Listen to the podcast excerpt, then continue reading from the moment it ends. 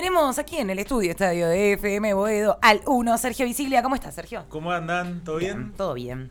Yo perfecto, acá rodeado de comida, así que mejor no se puede estar. Mejor no se puede estar, tal Por cual. supuesto, por supuesto. Bueno, traemos eh, por fin alguna historia del deporte que prometimos desde el- la primera columna. Sí. Eh, esto de contar historias de deportistas, de cuestiones. eh, a veces hablábamos de que la, el- la cotidianidad de, de las noticias nos hacían llevar por otros lugares. De Sí. hecho, siguen pasando cosas, por supuesto. Es que te iba a decir, en algún punto te quiero preguntar un poco qué es lo que está pasando en la Libertadores, que eh, te, están cagando trompadas a la gente, que otra que la Facultad de Filosofía y Letra. El Sí. muchacho este de River le rompieron la pata y ahora encima tiene un problema de corazón espantoso.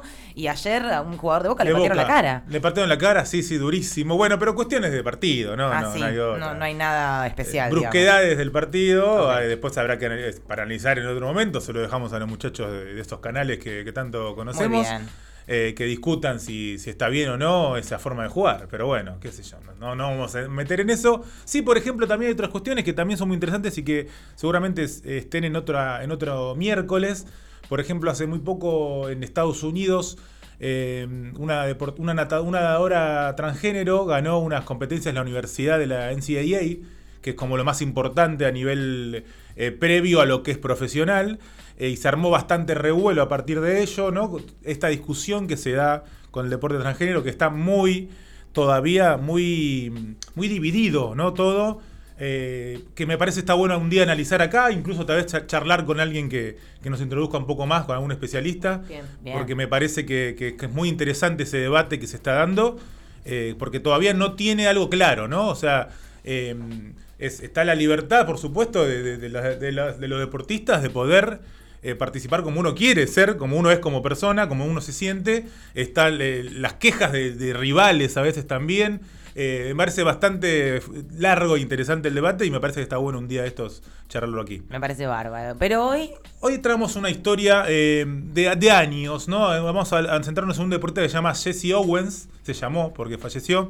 Eh, no sé si alguna, alguno lo conoce a ustedes, ¿verdad? Santi, Roche, No, ustedes dos, ¿no? Igual me suele pasar en tu columna que después empezás a contar la historia y digo, ah, Cierto. sí. Bueno, Jesse Owens era un, un atleta estadounidense eh, que se dedicaba más que nada a, a la velocidad ¿no? y al salto también. Eh, bueno, era un hombre afroamericano. eh, el título es como, eh, es como el afroamericano que venció a Hitler, dice, es el título, por decirlo de alguna manera, con toda la fuerza que eso implica en ese montón. titular. Pero vamos a contar un poco de su historia. Más que nada, eh, su nacimiento fue el 12 de septiembre de 1913 en Alabama. Eh, era el menor de 10 hermanos eh, que a los 9 años, en esa migración, gran migración que hubo de la, mm, de, la- de su familia que era afroamericana, hubo una gran migración del, del sur hacia el norte por toda la, segregación que había en ese momento en el sur de Estados Unidos. A partir de allí, bueno, migraron muchas familias hacia el norte, ellos fueron a Cleveland, Ohio, donde eh, ya en la adolescencia empezó a laburar eh, en diferentes cosas, repartidor, era activador en vagones de carga, en talleres de calzado, y mientras tanto empezaba a ver que le gustaba correr, ¿no? Empezó a correr, empezaba a correr, tenía buenos resultados, en la, secundaria empezó eh, un profesor como que captó que, que era como muy, muy bueno en esa disciplina y lo empezó como a ayudar extracurricularmente también. Empezó a batir récords en ese momento, era como una de las estrellas de, la secundaria y eh, llegó a la Universidad Estatal de Ohio. Donde eh, al mismo tiempo, en paralelo, se, la- seguía, empezaba, seguía laburando para pagarse los estudios, digamos, ¿no? Eh, recordemos que allá en Estados Unidos, salvo que tengas beca, ¿no? Sí. Eh, hay que pagar por más que la Claro. universidad sea estatal. Sí, sí, sí. Eh, bueno, allí en la universidad ganó ocho títulos eh, de la NCAA, que hablábamos antes justamente, que es lo más importante, digamos, y ahí empezó como a, a tener fuerza su, su- su nombre, porque a su vez ganó tres récords mundiales, batió en ese momento. Entonces ya empezó a ser conocido en el mundo, porque batía récords mundiales de atletismo, básicamente, por más que esté en la universidad. Eh, eso fue en el año 1935, un año antes de los Juegos Olímpicos de Berlín de 1936. ¿Un año antes dijiste? Sí, un Bien. año antes, eh, donde eh, eran, bueno, Juegos Olímpicos de Berlín, ideales para Hitler mostrar al mundo su propaganda de supremacía de raza aria, por supuesto, y todo lo bien que se manejaba el gobierno nazi y todas esas cuestiones. Muy parecido, si se quiere, eh, como hablábamos con las enormes distancias y no tanto, que hablábamos del Mundial Argentina 78, Tal cual. eh, hace un par, la semana pasada, si no me equivoco, la, no, hace un par de semanas, eh, que también al mismo tiempo le pasó lo mismo. Hubo una cuota de suerte, por decirlo de manera, porque no es que el nazismo propone jugar eh, los Juegos Olímpicos, sino que se habían, eh, la sede se había elegido en el 31, donde todavía no existía el, nazi- eh, el gobierno na- nazi, Claro.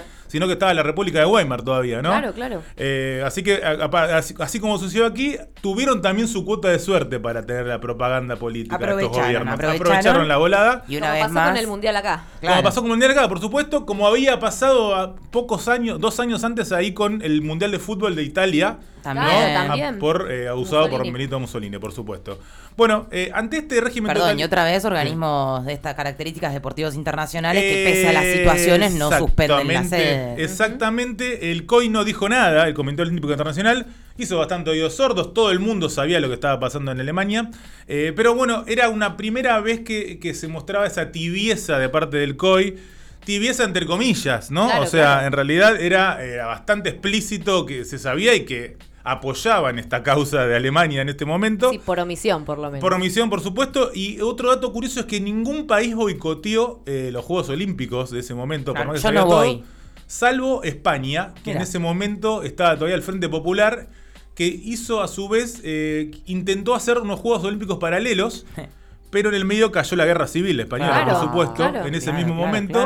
Y bueno, todos sabemos cómo terminó, Sí, ¿no? por supuesto. Tremendo. Eh, en Estados Unidos empezó a haber ciertos eh, organismos, más que nada afroamericanos, que empezaron a debatir esta cuestión de ir o no a los Juegos Olímpicos, pero nunca eh, algo tan oficial, ¿no? Por decirlo de alguna forma.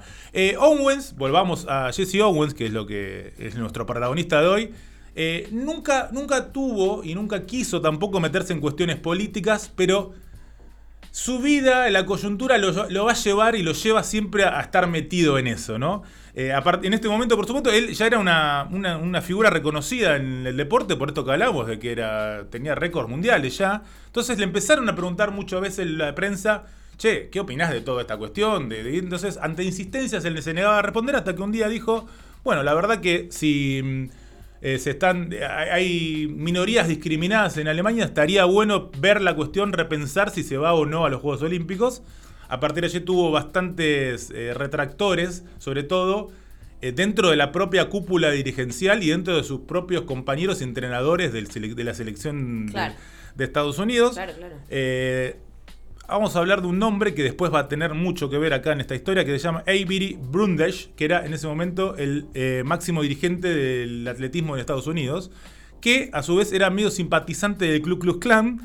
¿eh? Ah, y que a, eh, a partir de los dichos de Owens amenazó con que cualquier atleta que volviese a hablar de asuntos políticos iba a ser expulsado de los Juegos Olímpicos, ¿no? Así Ah, dice bueno, el muchacho. Bueno, cuestión que Owens llegó a los Juegos Olímpicos como una figura total reconocida, que dijo, lo primero que recuerda, él dice, en ese momento le decían el antílope de ébano, era su apodo, esos apodos extraños Buena. que se daban en ese momento. Eh, dice, nunca firmé, firmé tantos autógrafos como cuando llegué a Alemania, dijo. Jesse por empezar. Eh, en ese momento que él- dicen que cuando bajó del tren se topó con una aluvión de gente que lo esperaba, curiosos, aficionados. Eh, dice que había lleno de, de mujeres que lo estaban como de- de que cantaban y que gritaban ¿dónde está Jesse? ¿dónde está Jesse? Y que muchas veces incluso le quisieron arrancar la ropa. Digamos, como le. No, era como toda una estrella, ¿no? Una Un- figura Una total. figura total. Eh, en ese momento, cuando llega a la Villa Olímpica, un tipo que se llama Adolf Dassler, que era medio reconocido en ese momento de empresario eh, de calzados, ¿no? De, de- de- de zapatillas, le ofrece un contrato. Adel, eh, capaz no lo ubican ni en pedo, yo tampoco lo ubicaba, pero empecé a escuchar el- el apodo que era Adi.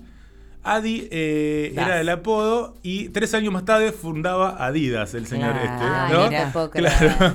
Eh, lo que fue el primer contrato para un eh, atleta afroamericano, este, que patrocinado por una marca deportiva. Así que Owens también tiene esa cuestión. Pero bueno, vamos rápido a la, a la competición en sí. Owens llegó como estrella y lo cumplió, ganó cuatro oros olímpicos en ese momento.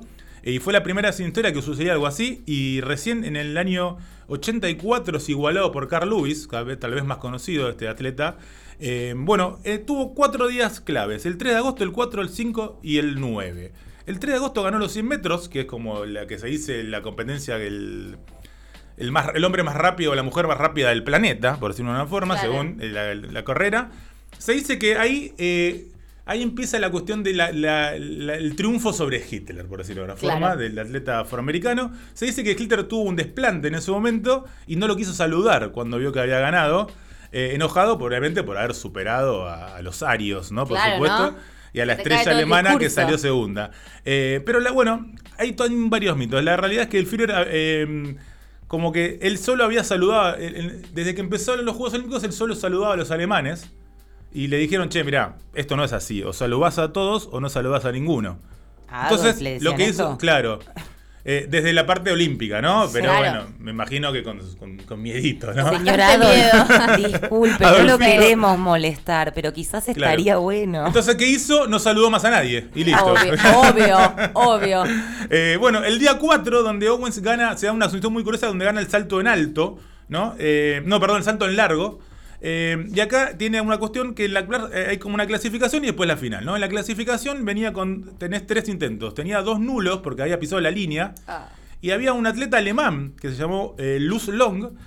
Que lo llama y le dice, che, escuchame una cosa. Le dice, alemán, rubio, ah, blanquito, Hegemónico. ¿no? Le dice, escuchame una cosa, te estás apurando, chabón. Saltá, total, lo, lo pasás fácil para la final. Saltá un rato antes, así no pisás la línea y pasás a la final y listo.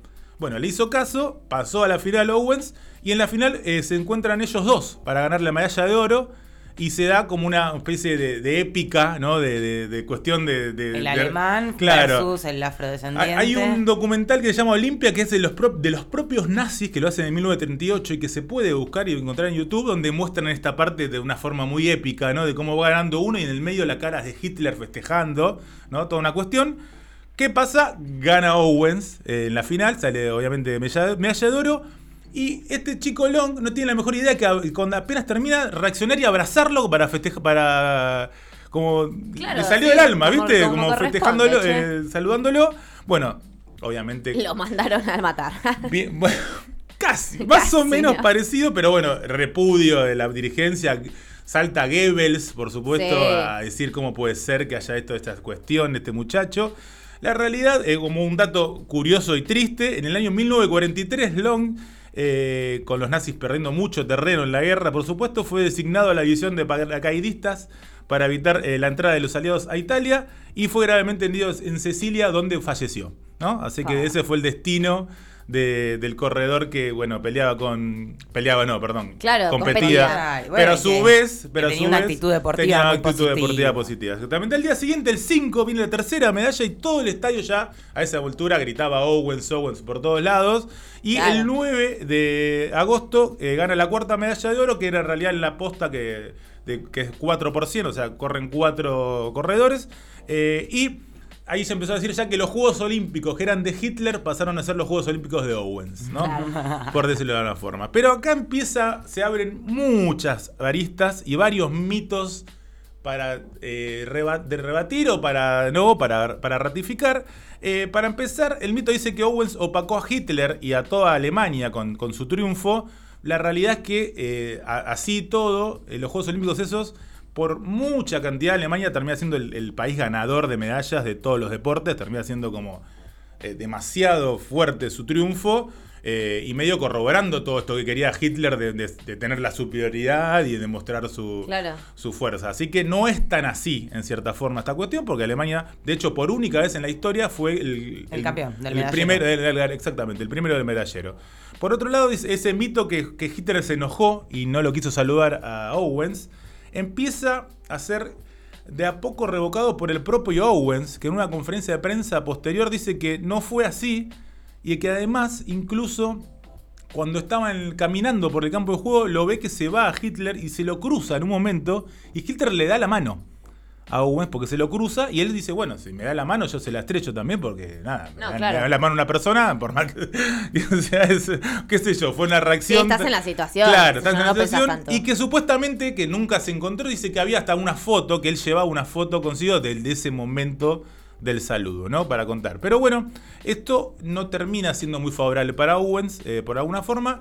Eh, y también eh, la cuestión terminó siendo más a fondo en cuanto hablábamos de ese dirigente antes, eh, ¿no? el de Ku Klux Klan. el que cuando termina en los Juegos Olímpicos, aprovecha toda esta volada y lo manda a todos los atletas a girar por Europa para ganar plata, ¿no? Básicamente para hacer, eh, ya que estaba todo el éxito en las estrellas mundiales. Bueno, porque eso te iba a decir, por más que Alemania haya quedado primero en el medallero, evidentemente este Owens tuvo es- como un éxito mediático. Sin muy duda, Fue la muy figura de era la juegos. figura, tenía llamados de Estados Unidos que la iban a contratar de, a Ho- de Hollywood, que lo iban a miles de patrocinios, era como la estrella total Claro, del, claro. del momento, sin dudas.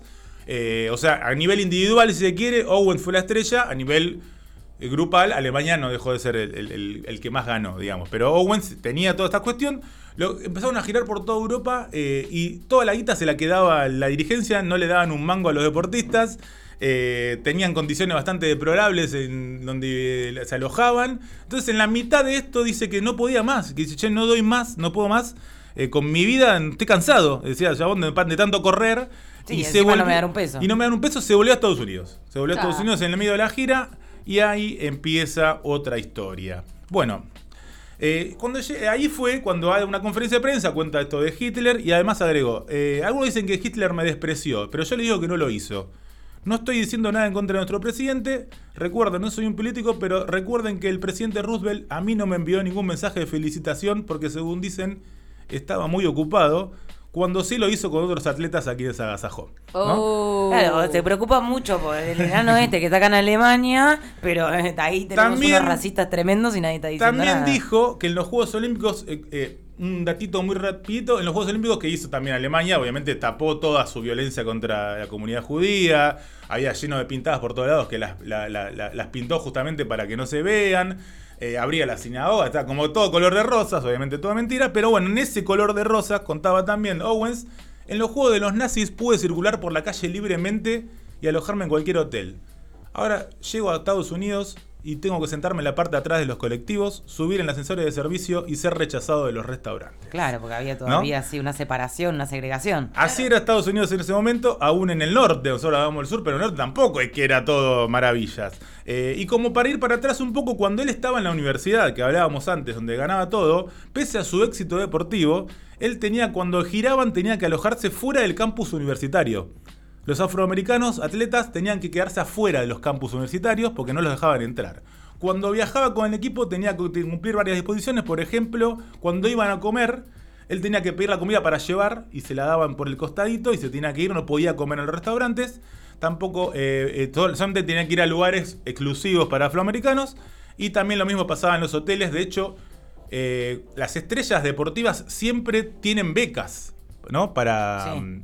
Para seguir estudiando. Es que eso te iba a decir, ¿cómo puede ser que haya estado pagando sus estudios Fue, y el eh, chabón era tan grosso? No le dieron nunca una beca cuando compañeros, por supuesto blancos, eh, tenían becas por todos lados. Él era el mucho mejor, menos. era el mejor de todos y nunca tuvo una beca, por eso seguía laburando eh, fuera de- del estudio, ¿no? Perdón, una pregunta quizás Sí. extremadamente ignorante de mi Sí. parte, pero en todo esto, África ni pinchaba ni cortaba ni, ni figuraba en los Juegos No, Olímpicos. no, No, menos todavía. Participaba, participaba, participaba, sí, pero ah. era como todavía muy mínimo su, su presentación en Ok. los juegos. No tenía tanto desarrollo deportivo, digamos. pero podían participar, Sí, sí, sí, podían participar. Bueno, eh, cuando volvió igual se hizo un desfile triunfal. eh, lo llevaron un Rolls Royce por todo Nueva York. Los típicos papelitos blanco, azul y rojo, ¿viste? Sí. Toda esa cosita. Lo aplaudían todos. eh, pero cuando llega la noche, eh, descubrió que nada había cambiado para los atletas afroamericanos. Cuando, eh, cuando le hicieron eh, toda la celebración en su honor en un hotel, eh, él tuvo que entrar por la puerta de servicio Ah, y subir por el montacargas a su propio a su A propio, su propio festejo. festejo. No, Exactamente. Bueno. No, bueno. Pero es que a mí ves que además de, de- de hijos de puta son eh, idiotas. No, no, Ah, porque no. además es terrible, porque después el discurso siempre fue que la Segunda Guerra Mundial la ganó Estados Unidos, ¿no? Gracias a su Y participación. que le ganaron al nazismo. Y que le ganaron a los nazismo. Primero sabemos que eso es mentira, que quien ganó la guerra, la Segunda Guerra Mundial fue la, la URSS. O sea, Claro. fue la URSS, no fue Estados Unidos, se sumaron en el último año. Y después, criticando esos discursos ultranacionalistas, no sé qué, de- del nazismo, y eh, al mismo tiempo, en el mismo lugar, eh, cometían los mismos actos racistas. eh, tal vez diferente de otras maneras, pero eh, la- Todo esto cortado con la misma una tijera. simbolización que eh, capaz ustedes no lo conocían, pero en el mundo del deporte se ve como que, o sea, el, el mito es, es el hombre, es el triunfo de Estados Unidos sobre Alemania, de, Claro. de- de los afroamericanos contra la discriminación, y es un tipo que le estaba pasando esto después cuando volvía. De hecho, en ese festejo fue su familia, no lo alojaron en ningún hotel a la familia cuando fue a Estados Unidos, eh, a Nueva York, A Nueva perdón, York, claro. eh, no pudieron alojarse en ningún hotel. No, no, no. No. familia. Son unas mierdas que no te- Pero es que Eh. bueno, por lo menos esto que te digo, o sea, el chabón sale a decir, bueno, Hitler me dio la mano, porque Hitler se ocupó por lo menos de disimular, de Es- pintar las exacto, paredes, de abrir la sinagoga, de hacer como que no. Claro. Y los yanquis eh, más idiotas no pueden ser. Bueno, todo termina siendo cada vez más cada vez peor, si esto les parecía. Eh, cuando vuelve el dirigente, ¿te acuerdan? De, de la gira y todo, eh, no se olvida de lo que hizo Owens. Primero de hablar previo a los Juegos Olímpicos, después de volverse en la mitad del viaje donde los estaban explotando. Y, eh, y escuchar de nuevo los dichos, ¿no? Que esto que hablábamos, lo que decíamos recién, ¿qué hace? Eh, lo suspende de por vida para cualquier competición eh, de atletismo. No puede correr más a los 23 años de edad. Entonces no puede correr más en ninguna competición. Le, le- te- le 20 mató la Le carrera. mató la años, carrera. 23 23 años. años, No, no. le cagó la carrera. ¿Qué pasa? El chabón no tenía, no era millonario, ni mucho menos. A Laura. Eh, volvió a laburar en sus laburos que hablábamos antes y a su vez eh, dijo, bueno, yo corro por ejemplo, pero no voy a correr contra otros atletas. Empezó a correr contra caballos, por ejemplo. Ah, muy ¿no? bueno. Empezó a correr Capo. contra caballos y contra lo que sea, eh, él siempre le, le- le decía que le daba como vergüenza porque se sentía como un objeto de circo, por decirlo de una forma. eh, pero era la única forma que ponía a ganar plata. Él decía, "La- tengo cuatro medallas de oro, pero no las puedo comer, decía. Y empezó a correr contra camiones, contra tractores, contra perros, contra cualquier cosa, contra gente Y la gente lo iba a ver, le pagaban Le la iban a entrada. ver, pagaban la entrada y era como la estrella así en medio de, de ese momento. Eh, pero bueno, cuatro años más tarde, en el 1939, se abrió una, mm, una lavandería con el eslogan de la lavandería del tipo más rápido del mundo, no sé qué. ¿eh? No le fue bien, cayó en bancarrota. Empezó la guerra, la Segunda Guerra Mundial, y la prensa fue para otro lado, lo cual toda esa parte que le quedaba, que era el hecho de ser famoso, también dejó de lado. Empezó a ser olvidado eh, durante muchos años por los Estados Unidos, hasta que a mitad de los 50 lo vuelven a reconocer, lo, lo nombran embajado, embajador perdón, de, deportivo, lo hacen viajar por el mundo, medio con la excusa de mostrar eh, en esto de plena Guerra Fría ya, de mostrar eh, bueno, lo bueno que son los occidentales y toda esta cuestión. Medio que también lo terminan usando, pero bueno, por lo menos le sirve a él para, para ganar un poco de dinero y para mantenerse. Eh, en ese mismo momento nosotros siempre hablamos que él decía que no se que metía en cuestiones políticas, pero como vemos lo llevó la propia Sí, sí, vida, ya a ¿no? altura ya estaba pobre, que si no decía algo, ¿qué ibas a hacer? Pero a su vez, en el año 1968, eh, no sé si ustedes vieron alguna vez, en el año- eh, se jugaron los Juegos Olímpicos en México, eh, donde ganaron dos atletas afroamericanos eh, en ese momento, eh, que levantaron el puño cuando estaban en, en el en el podio, digamos, eh, con el Black Power, ¿no? Los Sí. eran Tommy Smith y John Carlos, que eh, fueron expulsados luego de eso, ¿eh? por hacer eso, del, del deporte de los Juegos Olímpicos. Y Owens en un primer momento dice, me parece que no significa nada, como que ninguneó ese gesto. En esta cual la cuestión de que lo trataban de tibio también a Owens por esto de no hablar tanto. Pero de luego se retracta en el 72, hace un libro, que, una biografía llamada De Cambiado, y dice, bueno, me di cuenta de que luchar en su mejor sentido era la única respuesta que el afroamericano tenía, que cualquier negro que no estaba comprometido en la lucha de 1970 estaba ciego o era un cobarde, ¿no? Medio cambiando su discurso eh, y contando, eh, contando esta cuestión ya eh, en sus últimos años de vida, lamentablemente, porque en el año 1980 fallece a los 66 años por cáncer de pulmón. Oh. Eh, luego de que cuando lo echan del atletismo empieza a fumar compulsivamente. Y bueno. ¿no? De ahí toda su vida fumando compulsivamente, dos o tres tratados por día. Bueno, ese es el final de Owens.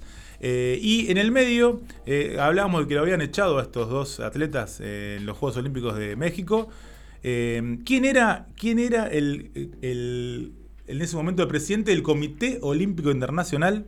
El señor Avery Brundage, el que hablábamos antes, que era el director deportivo de, atlet- Ah, atletismo, había escalado en la cuestión, siempre muy bueno en cuestiones políticas, había llegado a ser el presidente del Comité Olímpico Internacional y es quien decide expulsar a estos dos atletas afroamericanos cuando hacen el gesto del Black Power para ver cómo fue el destino de cada uno, ¿no? En cierta forma, Terrible. de cada atleta. Así que bueno, eh, esta es la historia de Jesse Owens. Mirá, Indignación. Jessy, la verdad. Solo indignación. Solo indignación y bronca, tal cual. Totalmente. Bueno, pero ahí es muy interesante esto de que, bueno, que no se pronunciaba políticamente, pero también queda muy claro que lo personal es político, ¿no? Que una cosa es eh, afiliarse a un partido o estar como en, eh, ba- bajo una línea específica y otra cosa es no puedo separar los problemas políticos y estructurales de las cosas que me pasan en mi cotidiano, en mi vida, en mi vida personal, ¿no? Y me parece que es un poco esa realización que vemos en, la historia, en esta historia en particular y en, y en muchas otras. Bueno, y estas cosas también de exigirle quizás a un pibe de 23 Claro. años que no entiende ni la mitad de las cosas que le están además. pasando. No tiene por qué Porque de pronto político. eh, corriste un día y alguien te vio y te dijo, che, sos medio rápido, ¿vos qué onda? Y terminaste en esa, eh, le estás pidiendo un análisis político que, No, bueno, que claro. evidentemente le llevó muchos años llegar a la conclusión de que estaba mal. Y sí, bueno, que eso pasa. A veces le pedimos a los artistas, a las distintas figuras, viste, como eh, estamentos políticos. Y no, el tipo No, era no. deportista y quería correr. A ver, ¿no? Bajemos un cambio. La verdad, como siempre, un éxito, Sergio. gracias. Muchas gracias. placer. por Tiene un 10, columna. Visilia, puede Sí, irse. Puede. Vamos a escuchar un poco de música, 11.26 de la mañana. Ya volvemos.